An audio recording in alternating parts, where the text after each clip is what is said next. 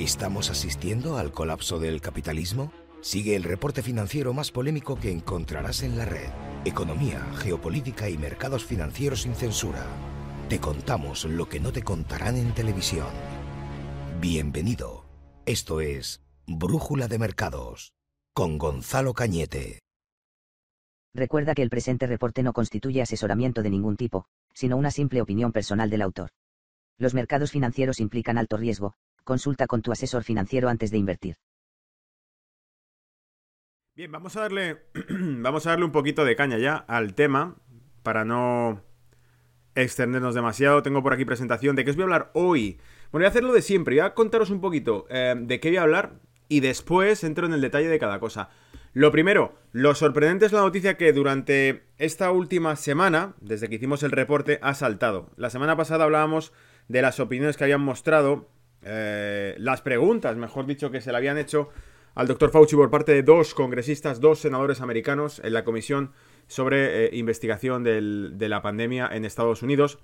Y en concreto esta semana, o sea, después de eso, lo que ha ido surgiendo ha sido precisamente algo que nos ha dejado un poco alucinando, y es que los medios de comunicación que durante meses habían omitido o en todo caso ridiculizado la teoría de que pudiese ser un escape, el tema del, virus, pues que esos mismos medios de comunicación ahora están dando eco a la teoría de que quizá sí se haya podido tratar de un, de un escape de, de, un laboratorio chino este tipo de virus. ¿Por qué? Porque incluso la semana pasada lo decíamos, el propio Fauci dijo, no, no se descarta eso como idea. Entonces, ¿qué ocurre? Que hoy vamos a leer precisamente un artículo publicado por el Daily Mail y vamos también a analizar otro artículo publicado por el Zero Hedge, donde van a analizar exactamente em, las respuestas que dio Fauci a estos senadores y palabras incluidas del propio Fauci en un diario em, de noticias de Australia del año 2012, donde las cosas que dijo parecen chocar bastante con las que dice ahora y donde se, se deja entrever o se sugiere que posiblemente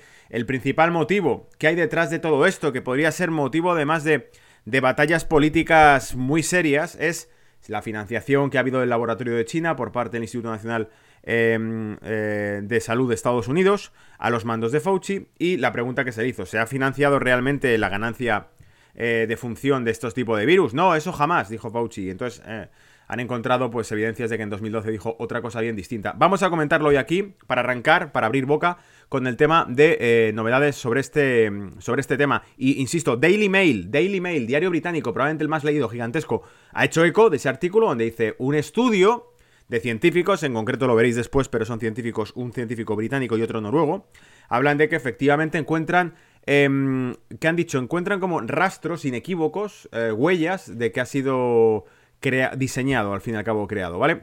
Después de eso os voy a hablar del estímulo fiscal que ha anunciado Biden, porque Biden se ha lanzado a la piscina y ha dicho que puede meterle hasta 6 billones de dólares de estímulo fiscal a Estados Unidos para reactivar la economía. Y por eso vamos a ver exactamente en qué pozo se puede meter Estados Unidos, porque cada semana, básicamente, cuando hablamos de los temas de deuda, estamos hablando realmente que el, estímulo fiscal lo único que está haciendo es retrasar eh, un problema estructural de la economía eh, lo máximo posible. Ya lo hacía la política monetaria y con el estímulo fiscal se persigue más o menos lo mismo. Vamos a dar billetes, eh, vamos a repartirlos por todas partes para que no seas consciente, es la anestesia, es la anestesia para que no seas consciente de que el desarrollo económico en, estos países occidentales pues se ha quedado estancado ya. Y, esto es un poco la anestesia para que no seas consciente de eso. Seguimos fabricando papel para que sigamos dando, em, por decirlo así, un subsidio y que la gente no perciba realmente en el grado de pobreza en el que se está introduciendo, quizá hasta que sea demasiado tarde. Es decir, esto sigue siendo, insisto, una bomba de humo que no te permite ver los problemas estructurales que tenemos de a futuro. Em, vamos a hablar también de las reglas presupuestarias que se van a poner para Europa a partir del año 2023. Se suspendieron el año pasado los, compromisos presupuestarios para que, en fin, los países puedan salir del bache de la pandemia. Pero vamos a ver, analizar exactamente las palabras que ha dicho uno de los responsables de las finanzas europeas a este respecto, diciendo que para 2023 se reactivarían otra vez los compromisos y se pedirán cuentas a los países para que digan, bueno, esto sí, esto no, que te gastas, que no te gastas. Y volveremos de nuevo a lo que os he comentado más una vez, las discusiones presupuestarias, los recortes económicos, la subida de impuestos y una serie de medidas que parece ser que lo que han hecho ha sido, yo diría que más bien ralentizar la actividad económica, en muchos aspectos. O sea, lo, he explicado mil veces, pero en los peores momentos de crisis, remitamos al año 2012, 2012 con tasa de la prima de riesgo de España y la de Italia superando el 7%, tasas de deuda, o mejor dicho, interés sobre la deuda muy difíciles de sostener y en estos casos lo que pedían era eh, subir impuestos. Subir impuestos con una tasa de paro cayéndose, o sea, perdón, subiendo la tasa de paro, cayendo el nivel de empleo y em, subiendo la tasa de interés sobre la deuda. La recomendación era subir impuestos. Esas son las políticas de ajuste fiscal que ha puesto la Unión Europea generalmente, que en ningún caso iban enfocadas a reactivar la actividad económica, o no parece que lo fuesen. Es decir, su obsesión era simplemente el ajuste fiscal, el control del déficit. Poco importa si se genera actividad económica, crecimiento o empleo. Con tal de que las cuentas estén saneadas, ya puede ser todo el mundo pobre, no importa, pero no hay déficit, ¿vale?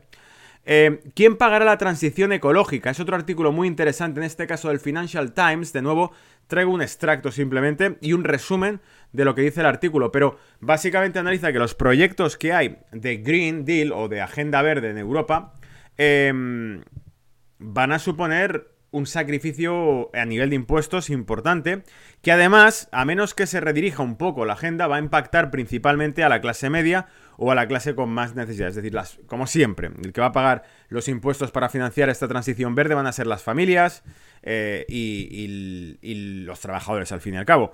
Lo vais a ver después en, más concretamente. Y de nuevo, acordaos que lo dije, es como una profecía, ¿vale? Eh, cuando te niegas a esto dirán que no quieres salvar el mundo, porque ese es el discurso, culpabilidad, eh, un discurso emocional de no, el mundo se está destruyendo por tu culpa y si no quieres pagar un 40, un 50, un 60% de impuestos sobre la nómina, es porque no quieres salvar este planeta. Han creado un discurso emocional, un chantaje emocional, por el cual si te niegas a una política económica concreta, te acusarán de no estar solidarizado con el planeta y con, y con salvarlo, ¿vale?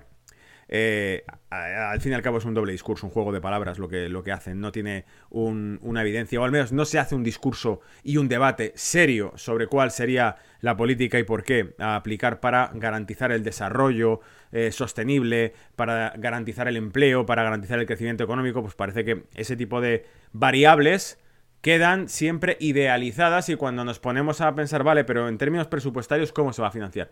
Es otra película, ¿vale? Lo va a pagar la gente. Por último, la necesidad de monedas digitales. Vamos a hablar exactamente de por qué. Y esto es un artículo de Euroactive, que es uno de los blogs financieros que sigo europeos que más veces he sacado. En este caso es la necesidad de por qué los bancos centrales se están metiendo cada vez más en el jardín de las divisas digitales. Nos va a explicar exactamente qué es lo que persiguen hacer con las divisas digitales y por qué creen que el mecanismo de divisas digitales es lo que al fin y al cabo eh, les va a resultar más útil para el control fiscal y para el, control de las políticas de estímulo. veremos al detalle esto y exactamente cómo se calca o se busca, persigue la estrategia china aplicada también para Europa, aplicada también para Estados Unidos, qué planes tiene Europa en este caso. Hablábamos la semana pasada precisamente de los riesgos del yuan digital hacia la hegemonía del dólar, es decir, el riesgo que supone para la hegemonía del dólar el yuan digital, y en este caso vamos a hablar exactamente de qué ventajas persigue Europa tratando de diseñar un euro digital. Y cuáles son las claves de SCBDC, que son esas, esas garantías. Por último, cerramos con un artículo de Zero Hedge que nos dice, China advierte una burbuja mundial.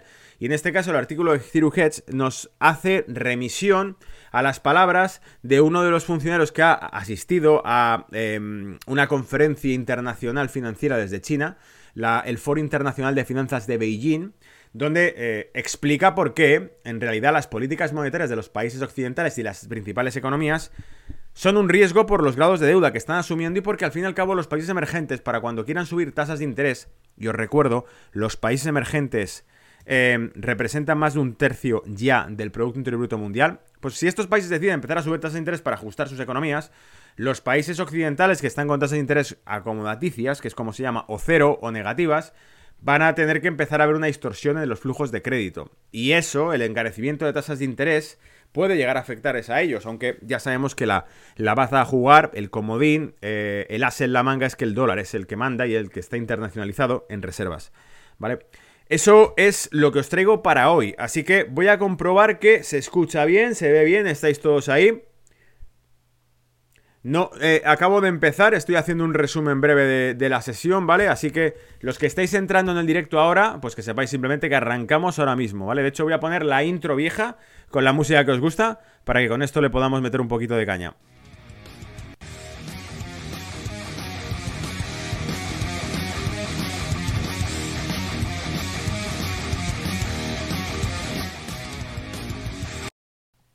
Vale, esta va la intro vieja. Y os voy a poner ya presentación para que podamos arrancar y empezar a hablar de contenido. Eh, uf, que estamos transmitiendo aquí. Eh, vamos a ver, display. Darme un segundo. Mm, mm, mm, vale, ya sé por qué. Ya está. Ahí está. Vale, entonces, eh, pongo pantalla.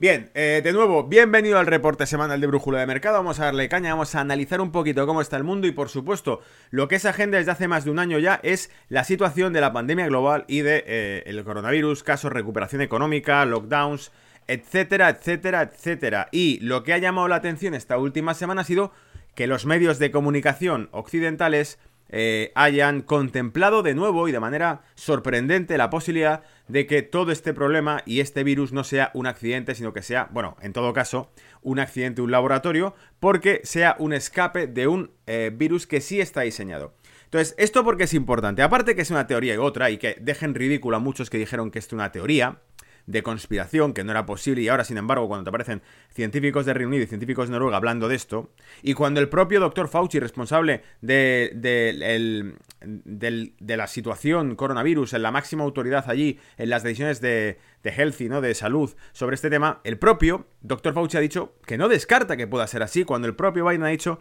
que pide que se haga una investigación en 90 días, algún tipo de informe que muestre algún tipo de evidencia sobre esto, y que ya comentábamos la semana pasada. Bien, pues tiene tal trascendencia este tema que claro, lo curioso es que ahora sí, dicen, venga, ahora vale. O sea, hace seis meses no, era una teoría, pero ahora sí, ahora sí vale. Y empiezan a hablar de esto en los medios de comunicación. Y entonces decimos, hostia, entonces que era verdad mm, y no lo contaron, es verdad ahora porque ahora hay pruebas que antes no tenían, ¿de qué va toda la película? ¿Nos puedes dar un poco más de detalles? Así que vamos a analizar ese, precisamente ese punto en, en la intro de este reporte ya. Y te recuerdo que estás viendo la sesión en directo a través de Twitch, a través de Facebook Live, eh, y que luego además parte de esta, de esta sección se hace por contenido a través de YouTube, donde se cuelga en el canal de Brújula de Mercados. Y si acaso, si acaso no lo sabes, está en podcast, en Spotify, en iBox, en Google Podcast y en Apple Podcast. Por cierto, al final del reporte es cuando se habla de gráficos y cuando analizamos realmente los movimientos de mercado que hay detrás de todo esto. Porque no os olvidéis, toda esta película empieza o termina cuando vemos que los precios recuperan equilibrios o corrigen, ¿vale? Eh, si quieres contactar quieres mandarme información, noticias, contenidos o cualquier otro tema, puedes hacerlo a través de brújulademercados.mail.com. Repito, brújulademercados.mail.com. Me pasas cualquier noticia que quieras que comentemos, cualquier novedad que crees que es interesante en la línea de lo que vamos comentando en Brújula Mercado, me lo pasas y hablamos de ello, ¿vale? Vamos al lío. Fauci 2012 sobre los estudios del virus y dice... El principal virólogo de Estados Unidos, Anthony Fauci, argumentó en 2012 que los riesgos de un accidente en laboratorio que provoque una pandemia son superados por los posibles beneficios de manipular virus a través de investigaciones de ganancia de función. ¿Por qué es importante esto? Porque Fauci, la semana pasada lo mostrábamos, insisto, cuando dos senadores americanos le preguntaron sobre este tema, Fauci ha negado explícitamente al senador Ron Paul ha negado que jamás se haya eh, eh, orientado hacia la ganancia de función la financiación del laboratorio de Wuhan. Fauci, os recuerdo, y no lo hago por hacer abogado del diablo, para que veáis que soy arbitrario y que soy justo, Fauci dijo, es que sería irresponsable no haber financiado el laboratorio de Wuhan porque Wuhan, o China mejor dicho, era un país que había sufrido un brote de la enfermedad SARS y por lo tanto digamos invertir ahí para investigar, darles fondos para que investigasen y colaborar con ellos. Porque aquí la movida era, o sea, el principal follón es ¿Me estás diciendo que hemos financiado a un laboratorio que estudiaba coronavirus y resulta que hay una pandemia y todo está provocado por un coronavirus que además se habla de que pueda ser una fuga de ese laboratorio? ¿Tú entonces qué papel tienes en todo esto? ¿Me seguís? Esto es un poco lo que se le pregunta, lo que Ron Paul le preguntaba a Fauci. Y aquí Fauci lo negaba. Bien, pues entonces dice, según comentarios previamente no publicados informados por Sari Marcons a través de The Australian, el diario Australian, decían que en 2012 Fauci sí hablaba. Entonces sí entonces sí hablaba de ganancia de función, lo que hace pocos días negó, creo que fue el 10 de mayo, en la, en la, comisión, lo que negó explícitamente, que no había estudios de ganancia de función, que no se financiaban, etcétera. Ahora parece que en 2012 sí tenía interés, en 2012 sí decía que no sería malo estudiarlo, que los riesgos de un accidente de laboratorio eh, eran superados por los posibles beneficios de manipular el virus, incluso si ese, eh, ese riesgo de accidente del laboratorio provocase una pandemia. O sea, para Fauci, su opinión en 2012 es que incluso si te arriesgabas a que se escapase un virus de estos y provocas una pandemia, incluso entonces, era mejor, tenía más beneficios investigarlo, ¿vale? Entonces, este es el dilema ético de, hostia, has puesto en el riesgo el mundo entero porque hay muy buenos beneficios de estudiarlo, los cuales, por cierto, tampoco sabemos cuáles son. O sea, no sabemos cuáles son los beneficios de meterle caña a los virus para que sean más, más contagiosos, más activos, más, más mortales. ¿Qué ganancia hay en esto? No lo sabemos, pero no somos científicos. Él sabrá por qué lo dice o porque está loco, yo qué sé.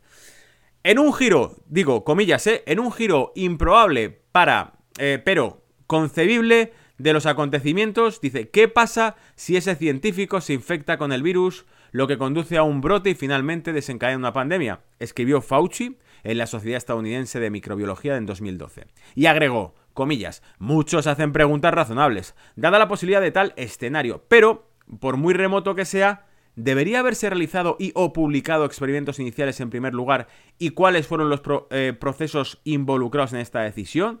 Cierra comillas. Es decir, aquí Fauci dice, vale, sí, a pesar de todo eso, ¿se debería haber estudiado esto o no? Comillas, dice, los científicos que trabajan en este campo podrían decir, como de hecho lo han dicho, que los beneficios de tales experimentos y el conocimiento resultante superan los riesgos continuó Fauci. Es más probable que ocurra una pandemia en la naturaleza y la necesidad de adelantarse, adelantarse a tal amenaza es la razón principal para realizar un experimento que podría parecer arriesgado. Es decir, según Fauci decía, vamos a simularlo nosotros, vamos a darle más potencia a los virus, vamos a hacer virus super cabrones, porque cualquier día podría hacerlo la naturaleza y con esto nos entrenamos, ¿vale?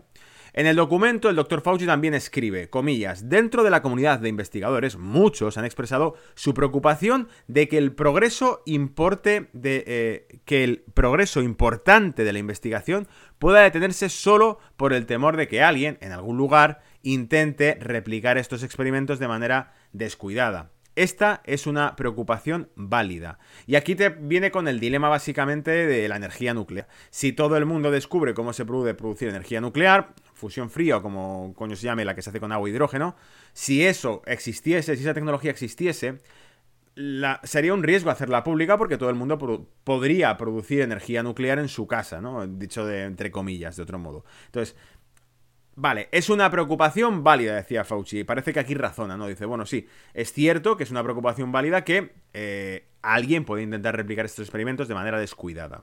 Como decía, entre comillas, en su casa, decía yo, ¿no?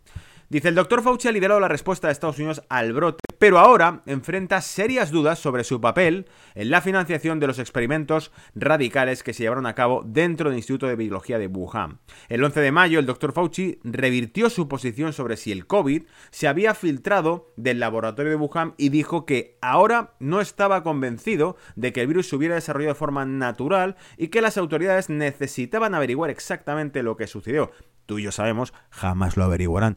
Los experimentos de ganancia, bueno, no, perdón, si lo averiguan jamás te lo van a contar a ti. Los experimentos de ganancia de función, a menudo con coronavirus derivados de murciélagos, se centran en manipular, empalmar y recombinar virus potencialmente en cadenas de enfermedades altamente infecciosas y poco entendidas. Eh, y dice el australiano, ¿vale? Que no el asturiano, el australiano, que es The, Australian, el diario que lo había publicado inicialmente y que lo sacaban a través de Siru Heads, y os digo, es theaustralian.com.au, es la dirección, y es el título es Fauci in 2012, Gain of Function Research, Worth Risk of Lab Accident Spreading Pandemic. Esto está publicado a través de Siru Heads, ¿vale? Pero ahí te vienen las fuentes y todo lo demás. Y entonces, con esto saltamos al tema principal de esta semana, que ha salido en varios periódicos, incluido el diario El Mundo en España, si me escuchas desde España, también ha hecho eco de esta noticia. Pero esto es el Daily Mail de Reino Unido, dice... Un nuevo estudio explosivo afirma que los científicos chinos crearon COVID-19 en un laboratorio de Wuhan y luego trataron de cubrir sus huellas con versiones del virus de ingeniería inversa para que pareciera que evolucionó naturalmente a partir de murciélagos. Las autoridades del artículo, el profesor británico Angus Dalglish, y el científico noruego Dr. Birger Sorensen escribieron que han tenido, comillas, evidencia de retroingeniería en China, comillas cerradas, durante un año, pero fueron ignorados por académicos y revistas importantes. Es decir, que sus evidencias sobre posible ingeniería en el diseño de este virus fueron ignoradas por revistas científicas, por académicos y revistas científicas. Oye, que, que mira, que me he dado cuenta que aquí el código este... porquería. No, eso no es cierto. Ya, pero que soy un doctor, que te estoy diciendo que hemos hecho un estudio, que, que no, que sí, que vale. Ni puto caso. Eh, continúa, dice, Dalglish es profesor de oncología en la Universidad de St. George en Londres y es más conocido por su gran avance en la creación de la primera vacuna contra el VIH que funciona, para tratar a pacientes diagnosticados y permitirles dejar de tomar medicamentos durante meses. Sorensen, virólogo, es presidente de la compañía farmacéutica Immunor, que desarrolla una coronavirus candidata a vacuna contra el llamado Biovac-19.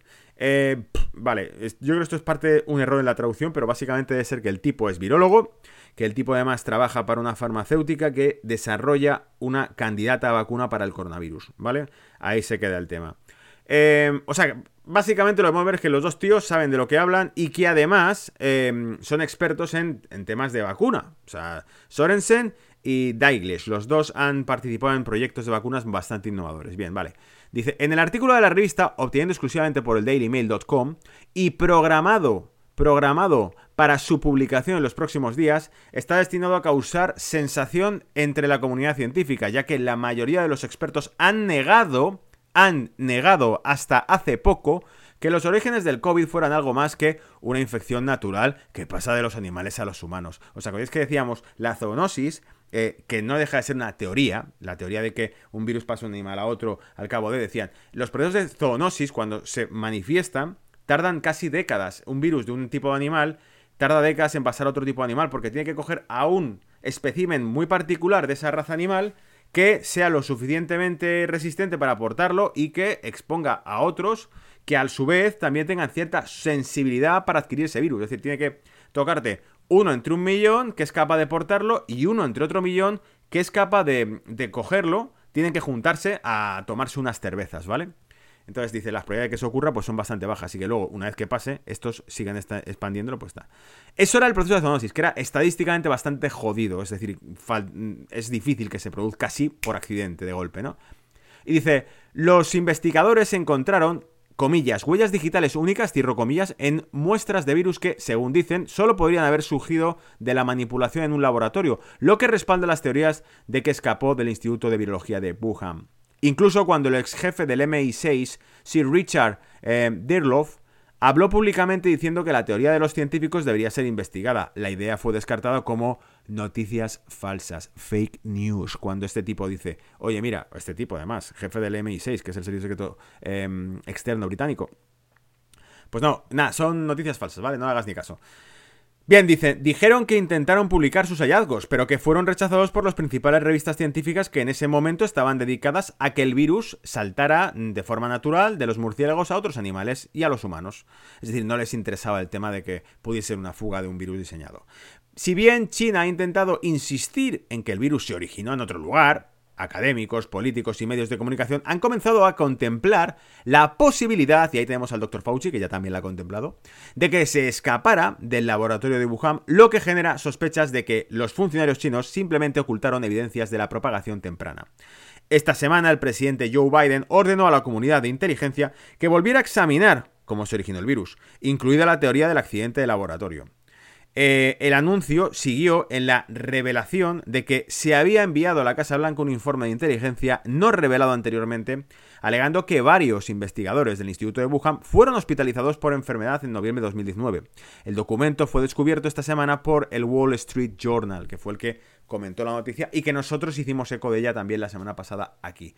Bien, pues esto está trascendiendo, veamos cómo evoluciona esta semana, pero de momento hemos visto que lo que la semana pasada empezaba como una cita del Wall Street Journal, ahora el resto de diarios grandes a nivel global están eh, hablando del tema. Cambia la narrativa, cambia la postura, esto ya no es fake news, antes lo era, ahora ya no lo es.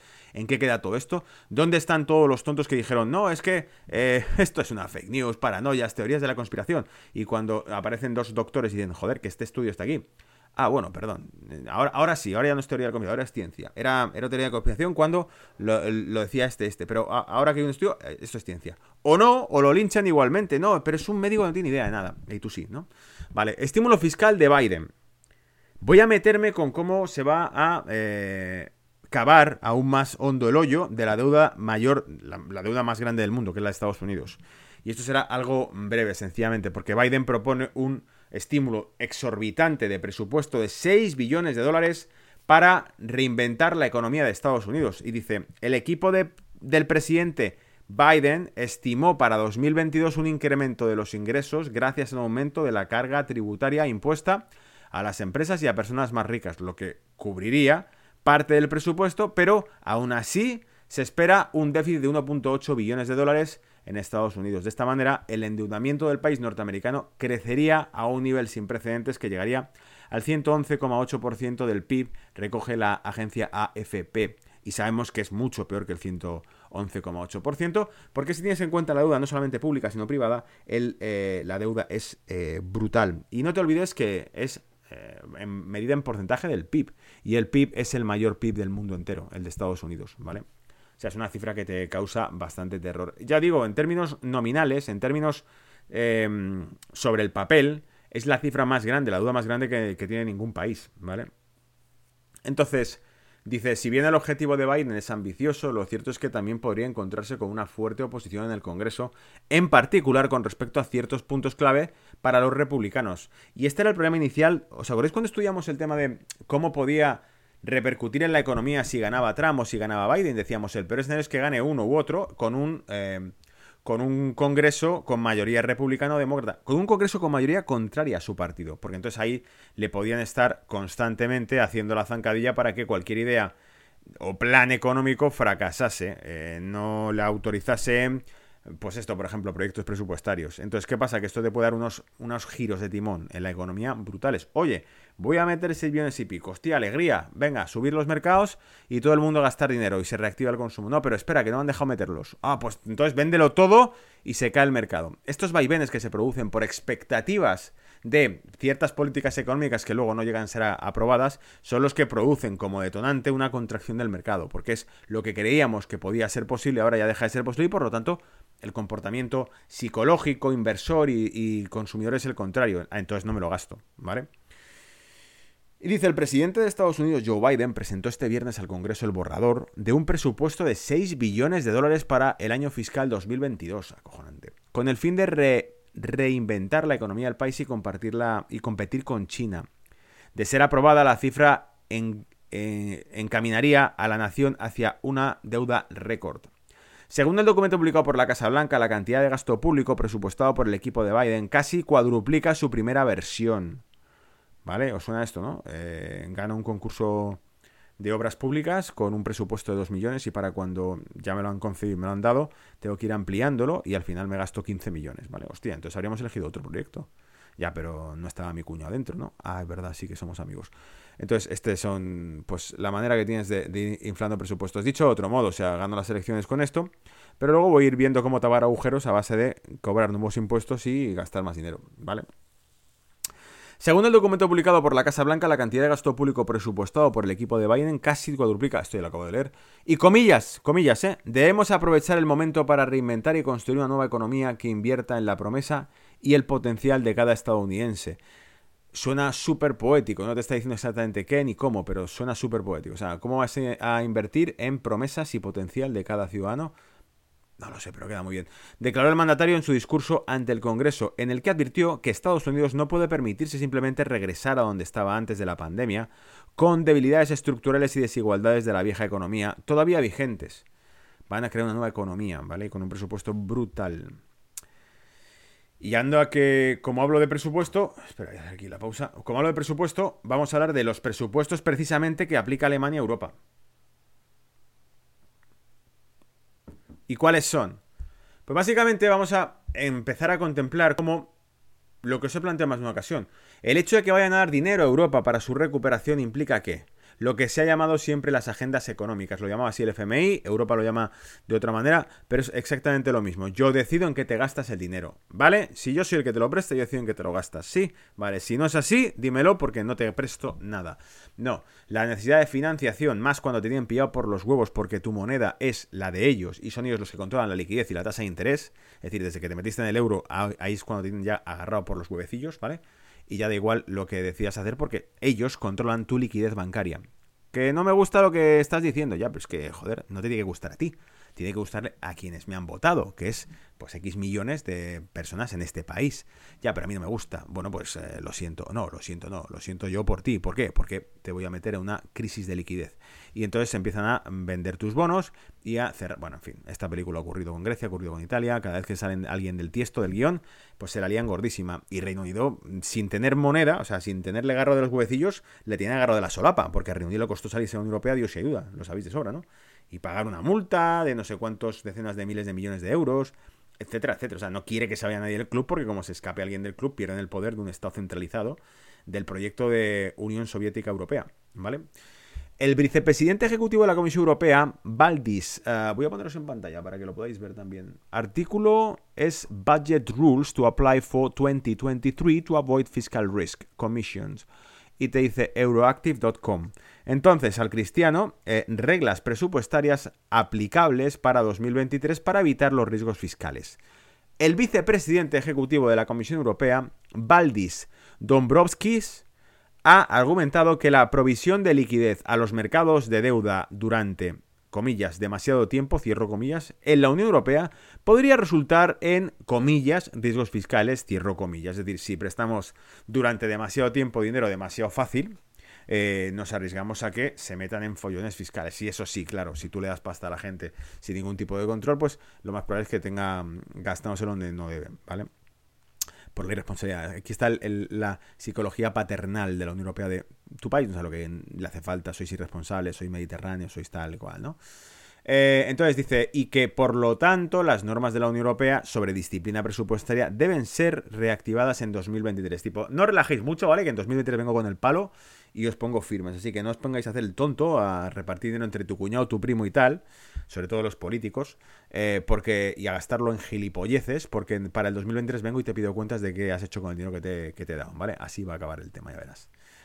Y comillas, de nuevo, dice, mantener un amplio apoyo de liquidez durante demasiado tiempo conllevará riesgos presupuestarios, pero, por otro lado, también deberíamos evitar una eliminación repentina, prematura o descoordinada de las medidas de apoyo temporal. Nos ha jodido, tipo, como encima, o sea, vamos a avisar de que para 2023 vamos a pedirte explicaciones de en qué te has gastado el dinero, porque como lo cortemos de golpe ahora, probablemente provocamos un efecto económico de que de recesión, ¿vale?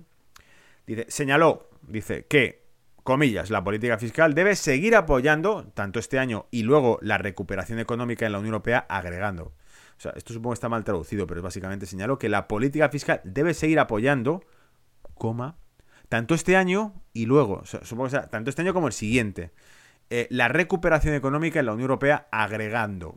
Agregando, agregando qué? Agregando la recuperación económica en la Unión Europea, añadiendo, supongo que se refiere, ¿no? Podemos confiar confirmar nuestro enfoque de que mantendremos activada la cláusula de escape general en 2022, pero ya no a partir de 2023. En una revista con Lusa a principios, una revista con Lusa, será una revista Lusa, me imagino, una entrevista, una entrevista con la prensa Lusa será. En una entrevista con Lusa a principios de este mes, eh, Drombotskis anunció que, comillas, como era de esperar, cierro comillas, las normas de la Unión Europea sobre su disciplina presupuestaria para los países en cuestión, como el déficit o la deuda del sector público, deberían seguir eh, suspendidas en 2022. No vamos a tocar los en 2022 no pasa nada. Está por ver eso, ¿sabes? Pero bueno. Dado los efectos de la pandemia, ¿vale? La decisión oficial se dará a conocer a principios de junio el Ejecutivo de la Unión Europea ha argumentado que el nivel de actividad económica de la Unión Europea y la zona euro en comparación con antes de la crisis económica, es decir, a finales de 2019, debería ser el criterio cuantitativo clave para la evaluación general de si desactivar o no o continuar aplicando las cláusulas de excepción. es decir, vamos a mirar cómo está la economía, nivel de empleo, crecimiento, tasa de inflación ahora, en comparación no con la progresión de los últimos 10 años, sino con lo que pasaba a finales de 2019. Vamos a volver al punto de origen, vamos a hacer como que solo cuando las variables macro vuelvan a estar a los niveles que estaban antes de la pandemia, entonces volvemos a aplicar reglas de control fiscal. Suena razonable, ¿no? Eh, comillas, dice, al igual que con otras crisis anteriores, esta se ha dejado legados indeseables, como un elevado endeudamiento público, lo sabemos, y privado, también lo sabemos, y un impacto negativo en los mercados sociales y laborales. Nos ha jodido, ¿vale? Lo hemos visto. La tasa de paro, por ejemplo, en España o en Italia ha aumentado también. señaló y agregó que los bancos europeos jugaron un papel importante para asegurar un éxito y recuperación económica uniforme. De nuevo, es aquí evidentemente le pasa un poco la responsabilidad y la ayuda a los bancos europeos. Los bancos europeos jugarán un papel importante para asegurar el éxito y recuperación económico uniforme.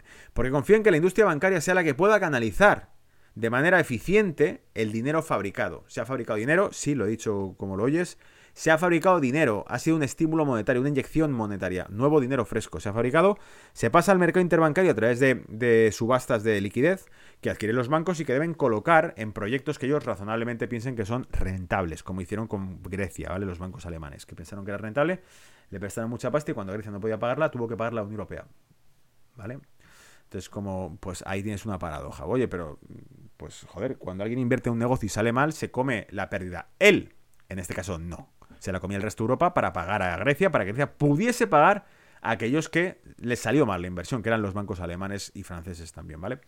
Entonces, esto es un poquito la historia, que la banca está en el negocio del reparto de eh, estímulos constantemente. Las guerras mundiales también, analizarlo, estudiarlo por ahí. Sé que viene poco material de ese tema, pero es, lo de siempre. Eh, yo creo ayudas millonarias que son canalizadas a través de bancos.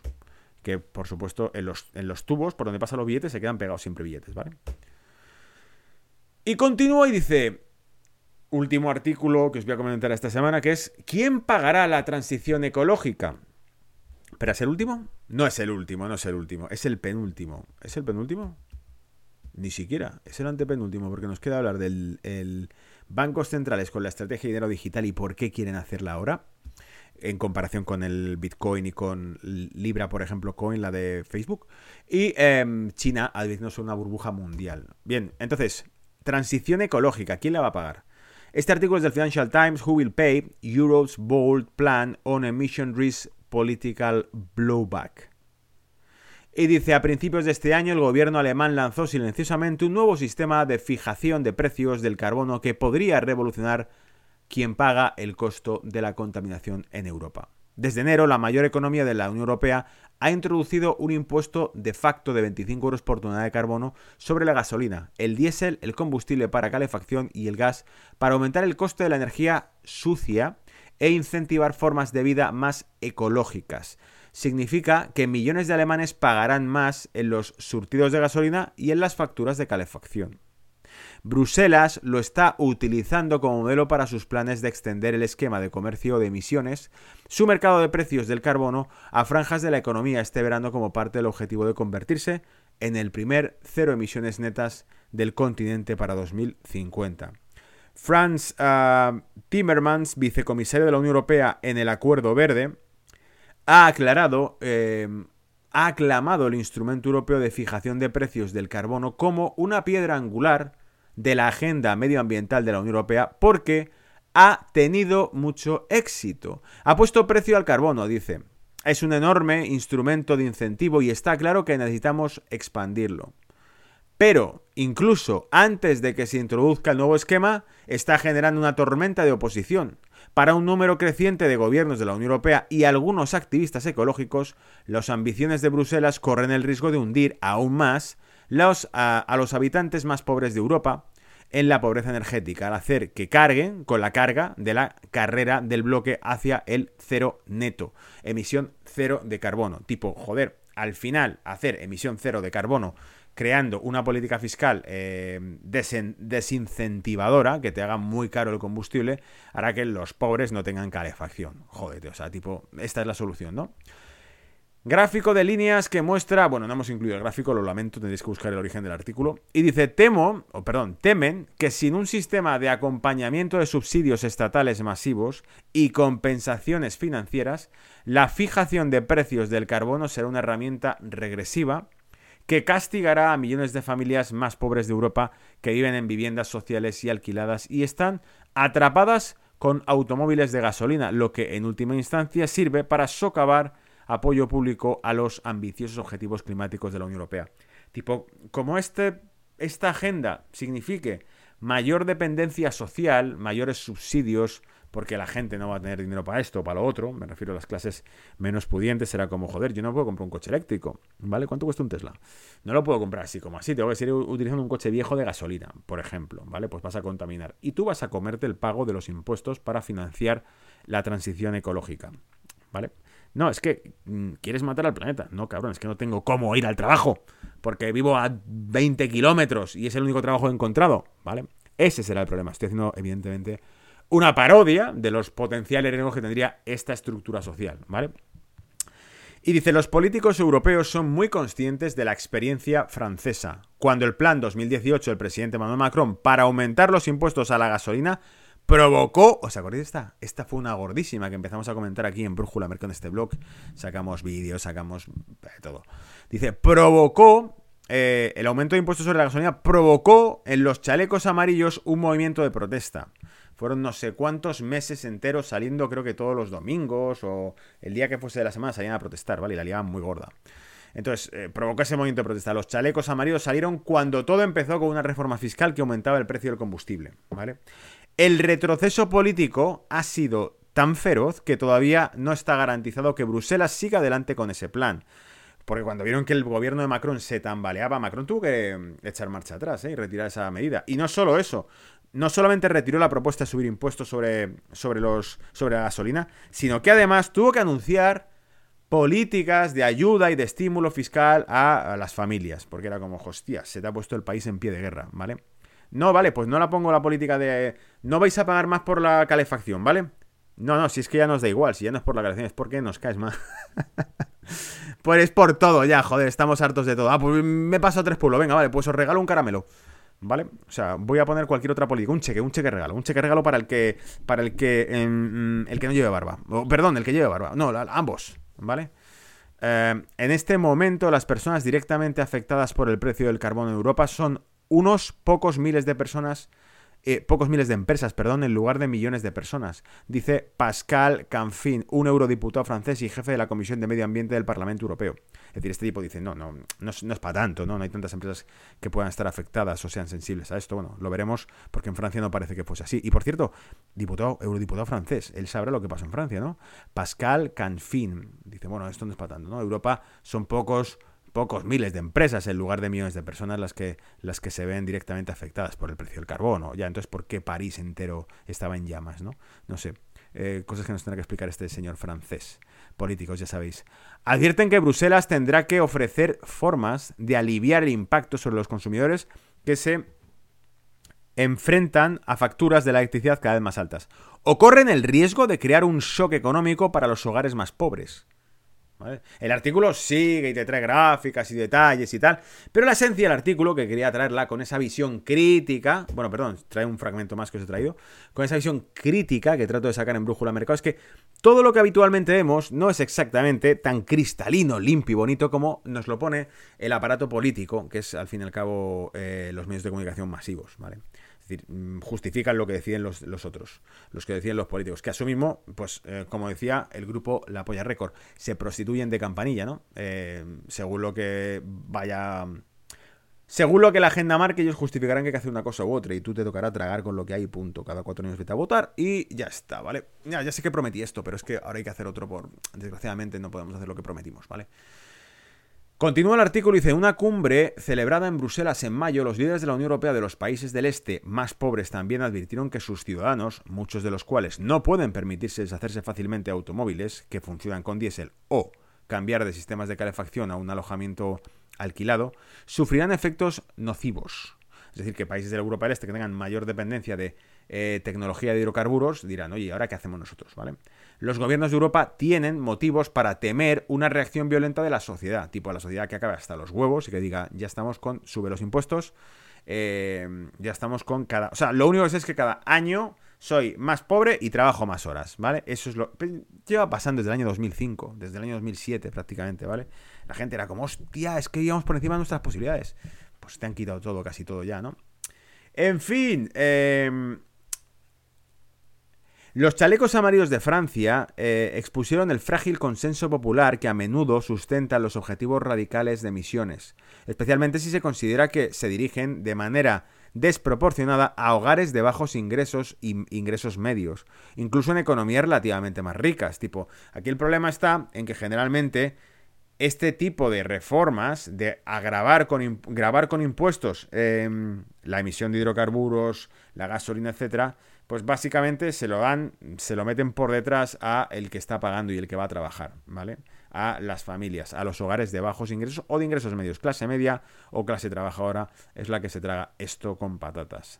Comillas, tenemos que hacer la transición verde de tal manera que todos los niveles de ingresos puedan mantener su estilo de vida dijo Mark Rutte, primer ministro holandés, después de la cumbre de mayo en Bruselas. Nos ha jodido. Sí, venga, vale, hacemos una reforma verde, pero sin que arruinemos a la gente, ¿vale? Sí, o sea, yo estoy de acuerdo con la agenda verde, sí, pero no arruines a la gente. Vale, entonces no estoy de acuerdo con la agenda verde, porque la agenda verde basa, se basa en que vamos a subir los impuestos a la gente. No, no, sí, estoy de acuerdo contigo, el mundo se va a acabar, ¿vale? No te llevo la contraria eso, déjame tranquilo. Pero pero lo que digo es que hay que hacerlo de manera que no produzca que la gente entera se acabe harta con antorchas en la calle, ¿no? ¿Me sigues? Mm, no, no te sigo. A ver, ¿cómo te lo explico? Que si pones una reforma eh, energética que hace que la gente eh, al final acabe cada vez con menos renta o que no tenga calefacción, se va a enfadar. Va a utilizar fuego para calentarse y va a coger una antorcha y se va a ir a la calle a buscarte, ¿vale? Al parlamento, a donde sea, ¿vale? Eso podría pasar. No queremos que eso pase, ¿verdad? No, no queremos que eso pase. Bien, pues es lo que digo, que entonces no impacte contra la clase media o clase trabajadora. Ya, pero es que va a impactar en otras medidas. ¿Por qué? Porque no hay sensibilidad política. Porque el político es una especie de raza alienígena que está ahí y que le importa poco tus problemas porque no los entiende. ¿Vale? ¿Cómo los va a entender si tienen una nómina vitalicia? Evidentemente no los entiende. Comillas, dice, si aumentamos los costos debido a los planes elaborados por Bruselas o la Haya, perderemos el apoyo que está, que, eh, al, que, al que estábamos accediendo. ¿Vale? Es decir, la gente dejará de decir, sí, hay que salvar el planeta, hay que salvar el... Ya, ya, ya. Oye, que no tengo dinero. Eh, pues me deje dar más dinero. ¿Por qué? Porque hay que salvar el planeta. Pues que le den por culo. es fundamental que llevemos, eh, llevemos a la sociedad. Es decir, no tengamos cuidadito con las medidas que vamos a aplicar. No vaya a ser que la jodamos y se convierta esto en una revolución. ¿Vale? Y que la gente diga, ya estoy harta de todo. Pues básicamente es lo que te está diciendo el señor Mark Rutte, ¿no? El ministro holandés. De cuidado con la que estáis haciendo, porque no va a ser que se nos vaya la mano y la gente se enfade y entonces ya no tiene vuelta atrás. Bien, ¿te ha gustado la noticia sobre el show climático? ¿No? Imagino que sí. Por cierto, voy a echarle un vistazo al chat. El tapering. Fíjate, eh, Rafa, no he traído el tema del tapering, aunque estaba ahí. No sé si luego, además, en el tema de China, de las advertencias de China sobre una burbuja mundial, creo que citamos el tema del tapering, pero la movida está, lo vais a ver ahora con el tema de la, moneda digital también, que en cuanto metamos la historia del tapering, se nos mete... Me llaman grosero aquí en el chat. Se nos mete, en cuanto metamos la movida del tapering, se nos mete, se nos acaban los billetes y empieza la realidad, que es afrontar las deudas, ¿vale? Ah, vale, pantalla.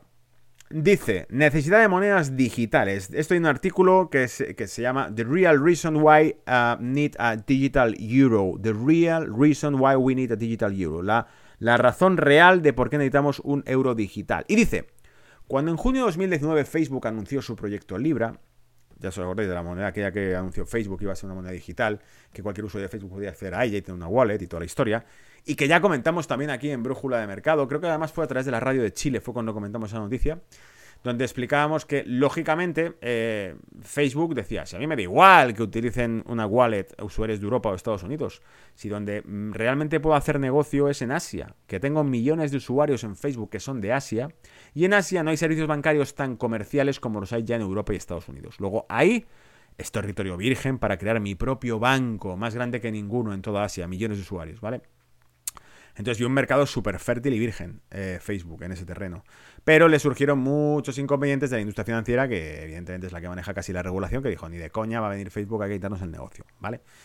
Una moneda digital que se suponía estaba unida a una canasta de monedas, los esfuerzos estatales se aceleraron. Dijo, ningún gobierno quería que se desafiase su monopolio de impresión de dinero. Está hablando, por cierto, que hemos perdido el contexto porque he saltado de, con la pausa que he hecho, ¿vale? Dice, cuando Facebook anuncia la libra, una moneda digital que se suponía estaría unida a una canasta de monedas, porque la libra iba a estar o iba a ser convertible y soportada por dólar, euro, eh, no me acuerdo, franco suizo, yen, lo que sea, libra, ¿vale?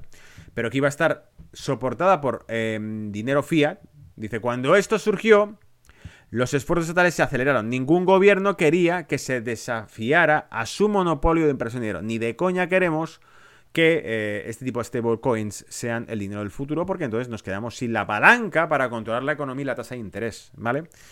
Dice el Banco Central Europeo y otros han estado investigando las llamadas CBDC, monedas digitales de bancos centrales, durante un par de años. A partir de este año, el 86% de los bancos centrales trabajan activamente en esas CBDC. Sus beneficios son muchos, pero alguno de ellos aplica a la Unión Europea y justifica que el BCE, el Banco Central Europeo, ponga el dólar en la cadena de bloques.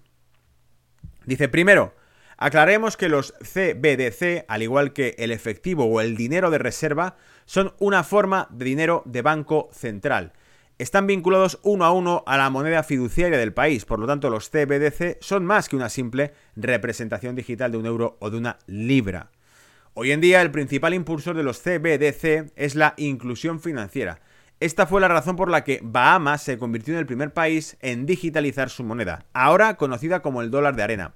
También es la razón por la que China esperó que su iniciativa denominada DCEP, de pago electrónico de moneda digital, dé eh, a la gran población rural acceso al sistema financiero. Tipo, China creó el yuan digital y lo ha testeado en varias localidades, que lo hemos contado aquí muchas veces, para ver si el programa digitalizado de dinero totalmente customizado, porque es, eh, repito por si es la primera vez que escuchas este reporte, aunque lo he contado mil veces, pero el proyecto de crear un yuan digital es no solamente es crear un dinero digital, sino crear un dinero digital con una funcionalidad muy superior, tipo, solo se puede utilizar para determinadas compras, solo se puede utilizar durante un determinado periodo de tiempo, solo eh, tiene una funcionalidad muy corta, es decir, está hecho para consumirlo individualmente. No puedes transferirlo a otra persona, no puedes venderlo, no puedes cambiarlo a otra divisa, solo puedes utilizarlo tú mismo en determinado tipo de productos y solamente en un plazo concreto, ¿vale?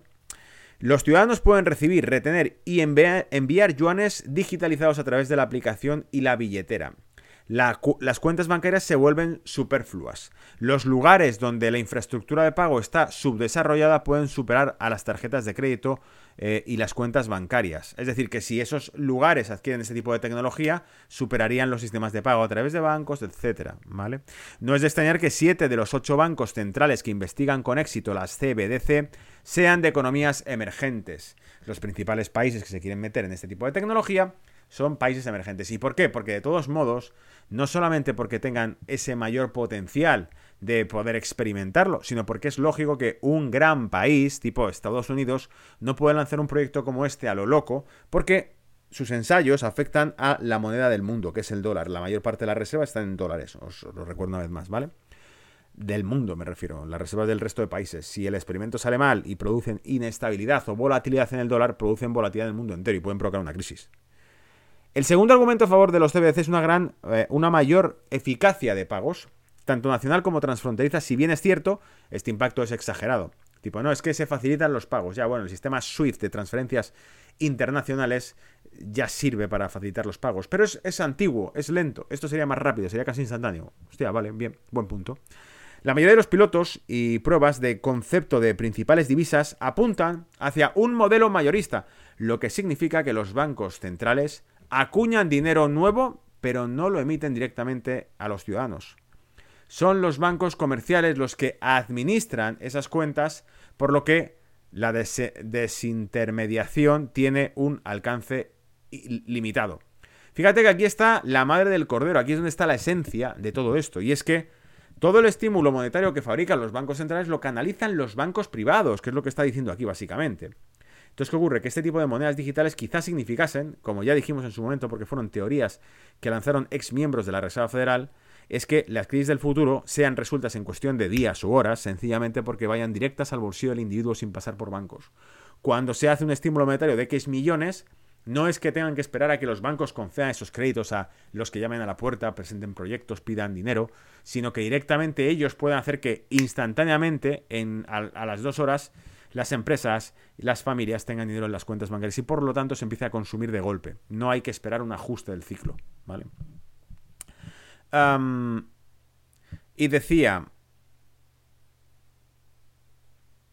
dice además los proponentes, proponentes, los que proponen estas medidas de monedas CBDC, de dinero digital de, de, bancos centrales, ayudarán a la lucha contra el lavado de dinero, el financiamiento del terrorismo y la evasión de sanciones. Tipo, si no puedes utilizar otra cosa que no sea dinero de bancos centrales a través de sus propias plataformas digitales, joder, está identificado todo el mundo. Tú no vas a recibir dinero gratis del Banco Central si no te tienen fichado y localizado. Y por lo tanto, las transacciones que no son posibles, no son aceptadas en la sociedad, en el mundo real, si no están identificadas y centralizadas en por vía chip, por vía teléfono móvil, por vía lo que sea, suponen un problema, porque entonces ya como vendes y, compras droga de manera anónima, ¿no?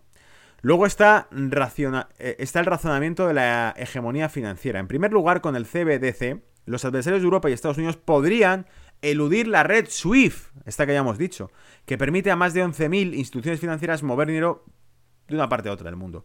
No solamente es que lo hagan más rápido este tipo de tecnología, sino que además dicen, y es que además así no dependemos de la red SWIFT, que es una red norteamericana y que además ha sido utilizada para las sanciones, por ejemplo, contra Rusia en 2014, ¿vale?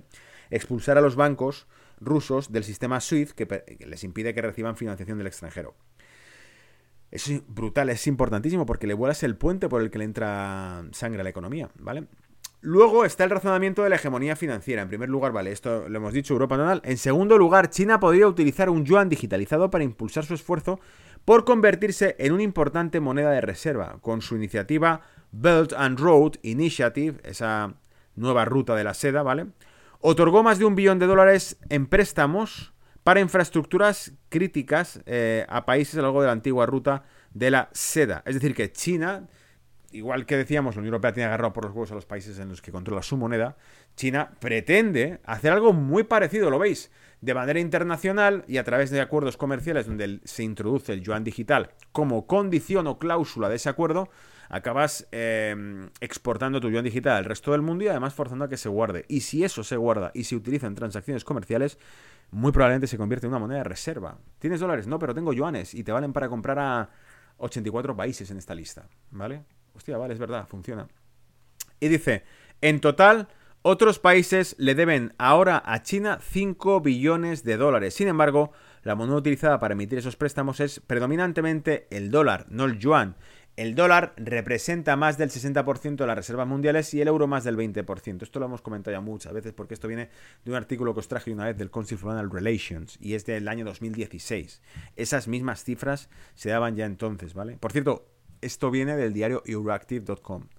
Dice, y el yuan languidece incluso detrás de la libra o el yen. Es decir, el, el yuan a día de hoy, bajo las reglas tradicionales de mercado internacional, no es nadie ni puede competir con la libra, no puede competir con el dólar, no puede competir con el euro, no puede competir con el yen. Entonces, ¿qué hace China? Dice, ni de coña nos van a dejar competir con ellos eh, o nos van a abrir las puertas. Creemos sistemas nuevos en los cuales nosotros mismos vendamos esa nueva tecnología y quienes nos la compren tengamos la posibilidad de que aquellos que nos la compren acaben introducidos en este mundo donde eh, el yuan vaya, digamos, no quiero competir con el dólar, no quiero competir con el euro, no quiero competir con el yen, quiero crear un nuevo sistema monetario alternativo donde yo soy la pionera. Eso es lo que pretende China y por lo tanto saltarse por completo bypass a el dólar y a, quienes lo, integran, ¿vale? ¿Qué te parece? Ah, voy a pegarle un trago de agua y eh, esta vez nos vamos con la última noticia, que es las advertencias que ha hecho em, ese Foro Internacional de Finanzas de Beijing sobre la posible burbuja mundial que se estaría formando a través del crédito de los bancos centrales, cosa que hemos contado mil veces, pero que cuando... Si es que el problema no está en que la digas aquí en Brújula de Mercado, el problema está en que cuando las autoridades financieras hablan de esto, que sabemos que lo que han hecho durante todo ese tiempo es negarlo, o sea, digamos que no quieren, evidentemente, tocar un tema que es muy peligroso, que es la posibilidad de una insolvencia mundial o de, un, de una contención del sistema financiero mundial. Como es un tema muy delicado que no se quiere mencionar, cuando vemos que por fin hay autoridades que hablan de este tema abiertamente, es cuando decimos, ¿lo ves? No estamos locos, sino que todo lo que se va contando tiene un sentido cuando el señor en cuestión, Liang Tao, Liang Tao, vicepresidente de la Comisión Reguladora de Banca y Seguros de China, advierte sobre esto mismo, dices, es que no, no es que yo esté loco, es que este tío que sabe bastante, digo yo, si está de vicepresidente de la Comisión Reguladora de Banca y de Seguros en China, ha dicho, cuidado que se va a liar, que el crédito está fuera de control a nivel global y que en cuanto se toquen las tasas de interés, esto revienta. Se sabe desde el año 2008. si no hay dinero para pagar las deudas.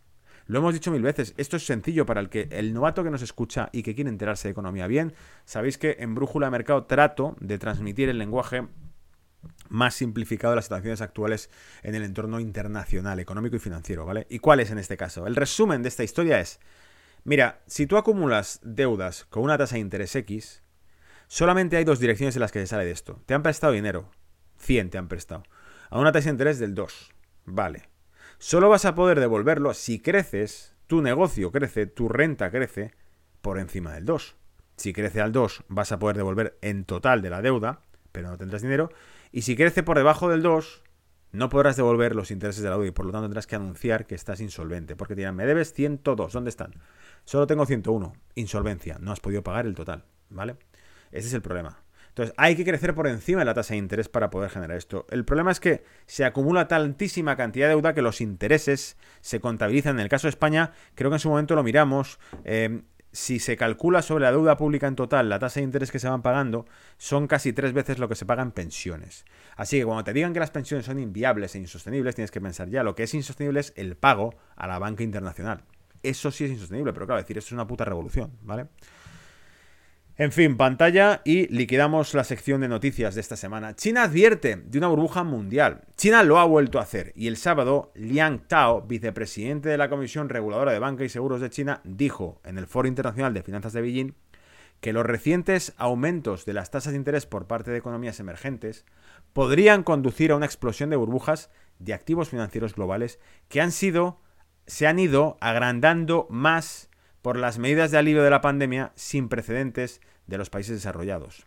Es decir, que las deudas se han ido incrementando cada vez más precisamente por las políticas de estímulo derivadas de la catástrofe de la pandemia, ¿vale? La misma que al inicio de este reporte estábamos comentando que ahora se hace eco de que pueda tener un origen eh, humano, diseñado, ¿vale? Ese virus que se esparció por todas partes.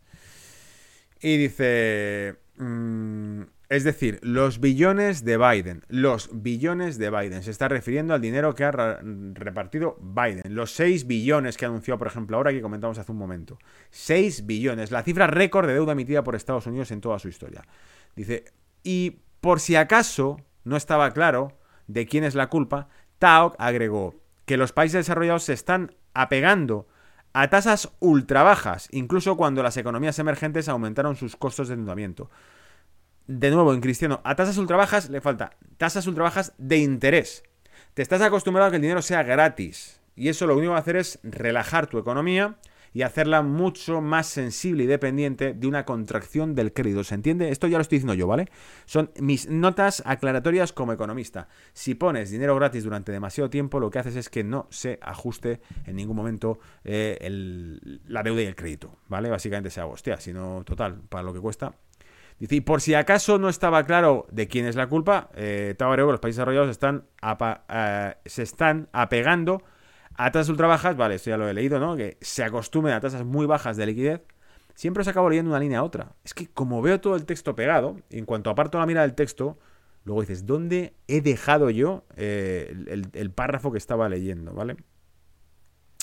Eh, ¿Dónde me quedo? De hecho, eh, en este caso hemos dicho aumentar sus costos de endeudamiento. Claro, en cuanto los países emergentes empiecen a ajustar su tasa de interés con respecto al exterior, cosa que les toca hacer muchas veces para evitar que el dinero se vaya si tienen problemas de liquidez. Mírate Argentina, mírate Turquía, ¿no? Mírate Rusia en 2014 también. Eh, entonces, si esto sucediese, el problema es que esto se generalice y acabe produciendo realmente un efecto de subida de tasas de interés o de costes de financiación a nivel global, pese a que no sean los países emergentes, perdón, los países desarrollados los que lo hagan, no sea Estados Unidos, no sea Europa.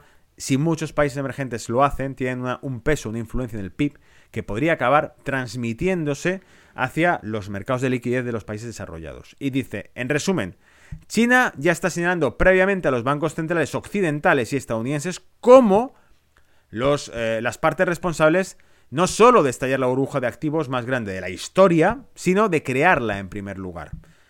Algo que hemos repetido muchas veces, la política de los bancos centrales, la política acomodaticia, la política de estímulo monetario de fabricar billetes por todas partes. ¿Os acordáis de eh, la, paradoja que en su momento comenté y que repito en más una ocasión. Bayer compró Monsanto y leímos un artículo de Cyrus Hedge que decía, ¿lo compró Bayer o lo compró el Banco Central Europeo? Porque eh, Bayer recibió, no sé si eran del orden de 20.000, 30.000 millones de euros en el programa de compra de bonos por parte del BCE. Y como la compra que hizo Bayer sobre Monsanto fue histórica, récord, una cifra enorme, dice, ¿cuánto ese dinero le vino del Banco Central Europeo? Esa era la pregunta del millón que decíamos. Tío, igual ese dinero te la financia el Banco Central Europeo, ¿no? Pues esta es la cuestión, ¿vale? Esto es lo que. Esto es a lo que se refiere el señor Liang Tao. Este tipo de actitudes irresponsables al final se salen del marco de los negocios y acaban en un marco de socialismo financiero. Que acaba mm, y, creando una interferencia, una distorsión en los mercados, ¿vale? Los comentarios de Tao son casi una repetición literal de lo que su jefe, Guo King, presidente de la Comisión Reguladora de Bancos y Seguros de China, durante una sesión informativa el 1 de marzo, dijo cuando dijo que está muy preocupado, y muy preocupado lo dijo entre comillas, ¿vale? O sea, el tipo dijo, I'm very worried, estoy muy preocupado, por los riesgos que emergen de las burbujas en los mercados financieros globales y el sector inmobiliario de la nación, nuevamente culpando de, a todos menos a China. Wow dijo que las burbujas en los mercados estadounidenses y europeos podrían estallar porque los eh, repuntes se dirigen en la dirección opuesta a sus economías subyacentes y tendrán que enfrentarse con correcciones tarde o temprano. Que no sabrá el que no hayamos dicho ya. Los bonos de deuda con tasa de interés negativa en Europa, en países como Italia o, España, en algún momento tendrán que enfrentarse a la realidad de un ajuste en el precio de los bonos. ¿Cuándo? Mientras esté la anestesia enchufada, que es el estímulo monetario no cambia nunca. En cuanto la tasa de interés vuelva a su origen, vuelva a buscar un equilibrio real de mercado, reventará la deuda, ¿vale? A menos que haya una solidez económica, que de momento no ha aparecido en los últimos años, que sea capaz de soportar ese impacto, ¿vale? Que haya trabajo y que haya crecimiento para soportar ese impacto correctivo. El funcionario también dijo que China, cuya deuda se disparó por completo en el último año, ha manejado los riesgos de la nueva deuda oculta del gobierno local y ha contenido los riesgos de la burbuja en el financiamiento inmobiliario. También afirmó erróneamente, dice erróneamente, porque el autor de Cirugía dice esto es propaganda igual que la es cuando viene de los bancos centrales, ¿vale? Dice, también afirmó erróneamente que el apalancamiento del sector financiero ha disminuido, mientras que se ha corregido una expansión desordenada de capital, eh, que tampoco es cierta, con el nivel de deuda de China el más alto entre los principales mercados emergentes. Es decir, China lleva una deuda que es la número uno de los emergentes y que, fíjate, aún así está lejos de ser la de Estados Unidos, pero que como la segunda mayor economía del mundo es una cifra que también te pone los pelos de punta, ¿vale?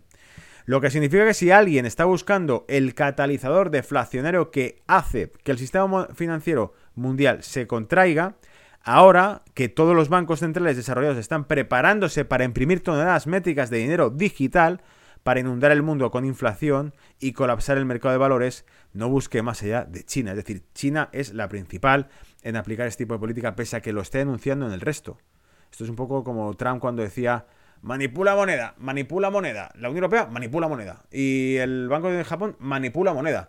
Y el Banco de Inglaterra manipula moneda. Y la Reserva Federal manipula moneda, porque yo mismo les he dicho que la rebajen. vale.